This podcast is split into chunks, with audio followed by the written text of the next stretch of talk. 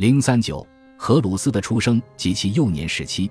荷鲁斯在植草丛中降生。哦，作恶者瑟特，你的罪行朝准了你自己。我们的主在他的家中不会害怕。那孩子要比你伟大，他会活下去，他的父亲也会活下去。纽约大都会博物馆植草地三五年九月二十一日号，伊西斯终于逃离了纺线作坊，身怀六甲的他躲进了东北三角洲一处名为凯姆尼斯的地方。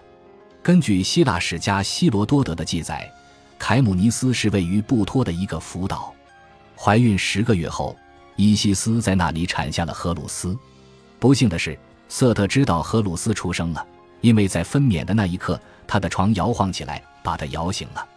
然后，伊西斯在三角洲的沼泽中孤身一人，在不为人知的居处抚养荷鲁斯。幼年荷鲁斯为伊西斯的巫术所保护，包括涅斐提斯、瓦杰特、涅赫伯特在内的许多女神当他的保姆和仆人。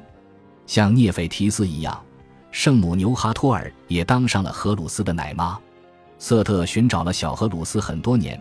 寻找的时候，他拔掉了植草，烧掉了沼泽，但是伊西斯采取了保护措施，使得圣怒的国王找不到他。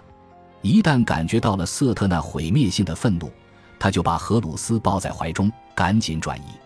板赫丹特的荷鲁斯在荷鲁斯降生前就发誓要保护荷鲁斯。有一次，他带着他的船队来保护小荷鲁斯和伊西斯，使其免受瑟特及其追随者的伤害。随之，双方在河上进行大战，瑟特变成了一头河马，而板赫丹特的荷鲁斯变成了强壮的年轻男子。最终，手持鱼叉击杀敌人的板赫丹特的荷鲁斯取得了胜利。